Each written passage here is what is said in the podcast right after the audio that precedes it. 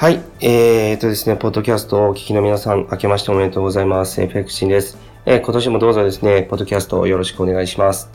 はい、えー、新しいですね、年が始まりました。えー、平成30年、2018年ということですね。なんかですね、あの、平成をいろいろとですね、自分の中で、あの、今年入ってからですね、振り返ったりするんですよね。なんか本当にですね、平成っていうのは、あの、一番最初にですね、バブルが弾けるっていうところから、まあ始まって、あの、よくですね、失われた20年っていうふうに言われますけど、本当にですね、日本人が苦労した時代だなって思います。えっ、ー、と、バブルっていうのは結局はですね、ものすごく簡単に言うと、やっぱりですね、調子に乗ってしまったっていうことだと思うんです。なんかその言葉でね、片付けてしまうには、あの、非常にあの、苦しいことが多かったとは思うんですけど、やっぱりですね、言ってみれば、あの、お金がですね、どんどんどんどんこう余って、そして株価がどんどんどんどん上がる。っていうような状況の中で、あの、日本人っていうのは浮かれたんだろうなと思うんです。で、あの、土地のですね、値段もどんどんどんどん上がってですね、例えば、東京、えー、の、山手線の、あの、内側ありますよね。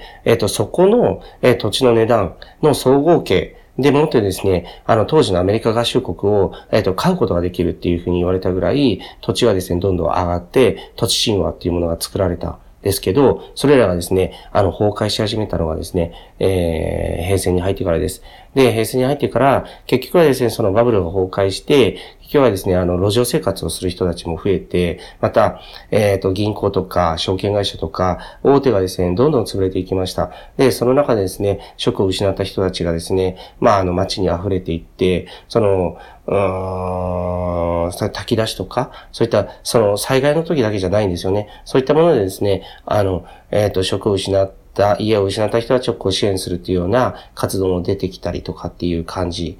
でしたね。ですから、非常にですね、あの、厳しい、その、えっ、ー、と、バブル崩壊、そしてその後のデフレ突入というね、えー、時期を経て、まあ今、えー、平成30年なんですけど、あの、えっ、と、昨年はですね、やはり僕は、その相場ね、えー、一番やっぱり注目されるのは、えっ、ー、と、仮想通貨元年と言われた仮想通貨の、えー、バブルですよね。で、仮想通貨元年というぐらいですから、まあ、今後ですね、あの、仮想通貨が、まあ、暗号通貨ですけど、暗号通貨はですね、どんどんこう世界中で、まあ、あの、えっ、ー、と、認知されて、えー、共通のね、えっ、ー、と、まあ、通貨としてね、あの、法定通貨とこう、加藤の並べるっていう事態は、やはり、来るかなと思います。で、もちろんですね、あの、多くの仮想通貨っていうのは、えー、淘汰されると思うんですけども、法定通貨、ドルとか円とか、ポンドとか、ユーロとか、そういったものとこう、肩を並べるっていうようなものが一部残る。で、それらに、えー、長期投資してた人たちっていうのは、やっぱり大きな利益を得るっていうような構図になるのかなと思います。で、もちろん僕は、えー、トレーダーですので、どちらかといえばトレーダーは利材を稼いで、その利益を出すっていうのが仕事なんですね。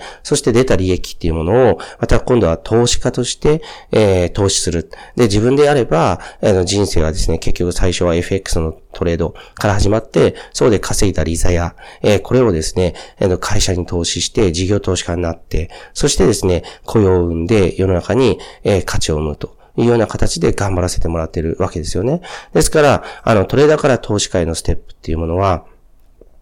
えー、非常にですね、えー、重要なステップなんですね。ですから、あの、自分自身が、えー、まあそういうふうに、まあやってきた人生というものを参考に皆さんにお伝えはするのは続けていきたいと思っているので、えっ、と、まずはそのトレーダー、そしてトレーダーが終わったらですね、投資家として、あの、えっ、と、何かに投資する、投資家として動き出す。で、それで世の中にこう価値を生む。で、その投資家っていうのは、もう一つ資産家としてのですね、面も持たなければいけないんですね。資産家っていうのはどういうことかっていうと、資産をですね、保全して、いろいろな形でですね、資産のポートフォリオを組んでる、組んでおいて、えっ、と、万が一に備えるっていうことですね。この万が一っていうのが実は非常に重要で、えっ、と、世界のですね、あの、激変した、これまでのですね、時代を考えると、あの、ポートフォリオをちゃんと組んでいた、え、資産家っていうものが生き残って、そうでない投資家が没落していったっていうのは、あの、非常に、え、よくあった。光景ですので、だから僕自身は、えー、トレーダーとして、えー、の面と、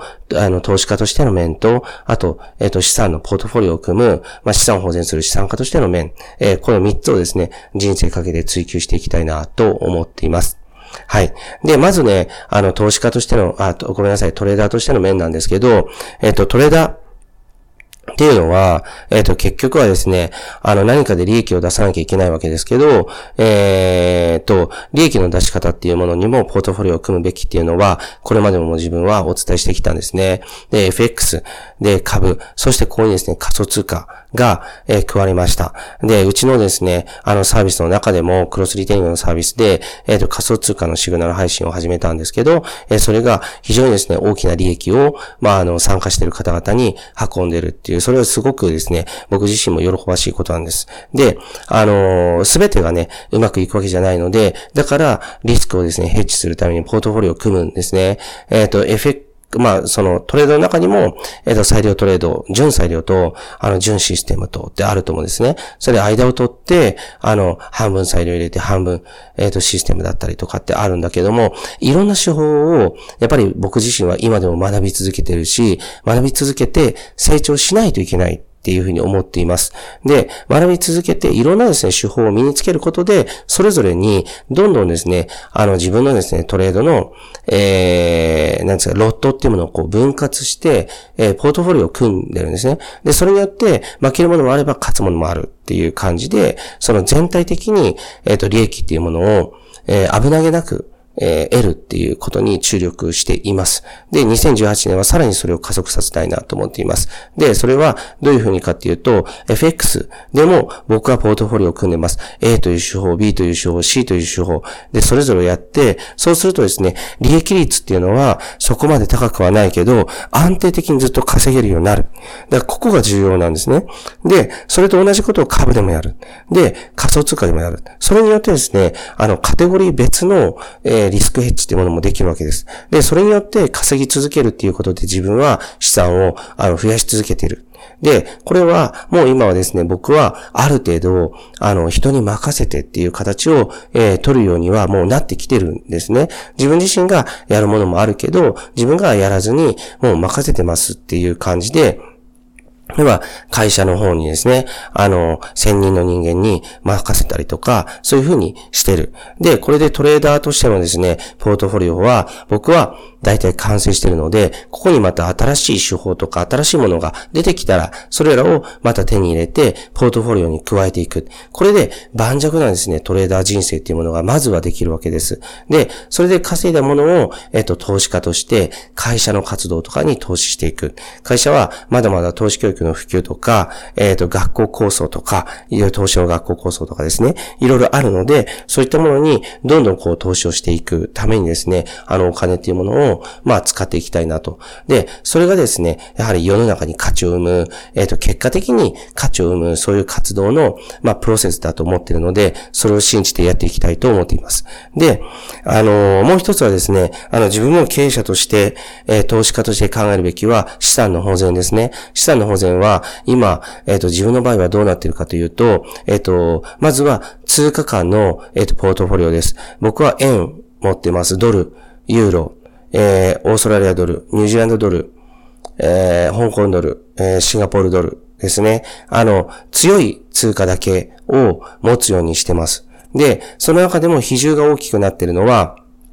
えっ、ー、と、えー、ニュージーランドドルですね。やはり南半球にあってテロとか戦争から無縁ということが、やはり僕の中では大きな要因なんですね。持つことの理由として。で、えっ、ー、と、これが通貨間のリスクヘッジです。それ以外に現物資産として何を持っているかというと、えっ、ー、と、金ですね。金は安定資産として持っています。値上がりは、あの、期待はしてないけど、何かあった時、何かあった時ですね。そのために金を持ってた方がいいので、あの、同じ貯金しとくなら、円じゃなくて金を持ちたいと思ってます。で、金。あとはプラチナを持ってます。で、今年はですね、あの、銀も持ちたいなと思ってます。で、あとここにですね、新たに加わったのが、えっ、ー、と、仮想通貨ですね。えっ、と、まあ、ビットコインもそうだし、あと他にもですね、あの、いくつかの仮想通貨で、えっ、と、これはもう会社のお金をですね、仮想通貨に一部変えています。で、それらが、将来、えー、どうなるかっていうのは分からないなっていうふうに思ってて、法定通貨の方が強いって思ってた時もあるけども、やはり時代の流れっていうのは早いし、仮想通貨に資金がどんどん流れているので、あの、万が一のために、万が一、円とかドルの価値っていうのがどんどん落ちて、仮想通貨にの価値が上がる、えー、そういった世の中になる可能性も十分あるというふうに思ってきたので、仮想通貨にも、えっ、ー、と、投資してポートフォリオを組んでいます。で、それに、えー、プラスして、うーんとですね、あと持ってるのは、えっ、ー、と、僕自身で言えば会社の株持ってますし、あとはですね、えっ、ー、と、土地、建物ですね、あの、多くをですね、海外持ってます。で、日本国内で持つっていうのは、日本は地震とかいろんなリスクがあるので、僕自身は日本の、えっ、ー、と、不動産価格が上がってるとはいえ、日本で持つものは最小限にして、えっ、と、海外に持とうというふうに思っています。え自分はニュージーランド持ってます。あとは、えっ、と、じゃリスクを取って、ってるんだけども、リターンも得るために、えー、っと、カンボジアとか、えー、あとは、えっ、と、フィリピンとか、そういったところの不動産も持っています。で、そうやって、今言ったように、トレーダーとしての顔、投資家としての顔、資産家としての顔、これらを、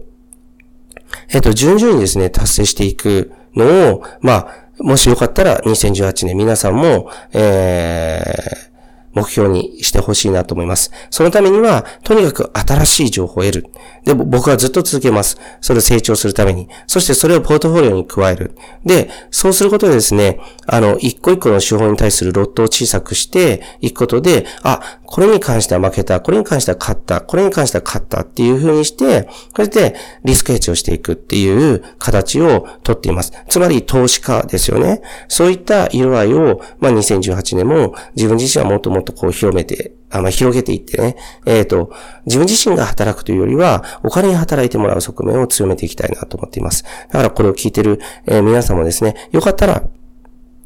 うん、